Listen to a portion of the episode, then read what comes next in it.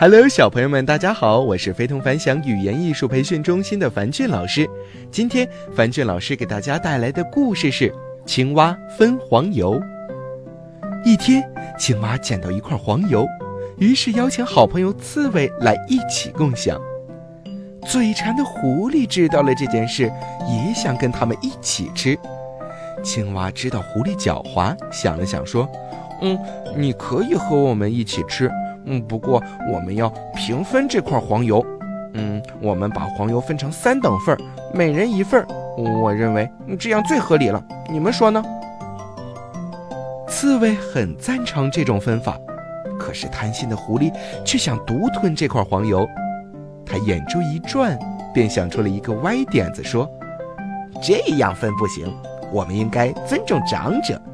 这里谁的年纪最大，这块黄油。”就由谁来分，这样才合理啊！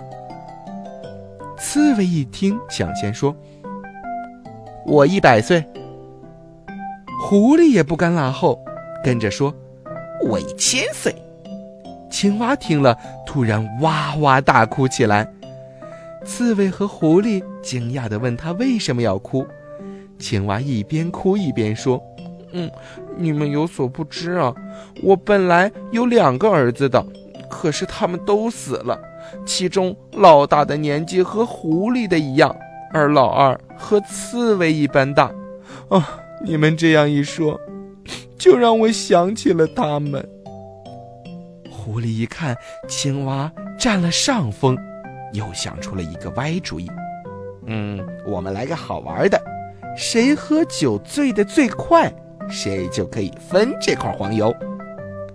刺猬又抢先说：“我喝一滴酒就会醉。”狐狸马上跟着说：“我一闻到酒味就会醉。”这时，青蛙摇摇晃晃地倒在了地上，迷迷糊糊地说：“哦哦，我一听到酒这个字，就醉了。”狐狸哑口无言，最后。青蛙和刺猬平分了那块黄油，狐狸只能饿着肚子回家了。哈哈，小朋友们怎么样？是不是要为青蛙的机智点赞呢？青蛙总是能够随机应变，在看似没有余地的情况下出奇制胜。智慧从某种角度上说，就表现为思维灵敏、反应迅速。小朋友们，你们做到了吗？好了，今天的故事就到这儿了，赶快去练你们的智慧吧，晚安。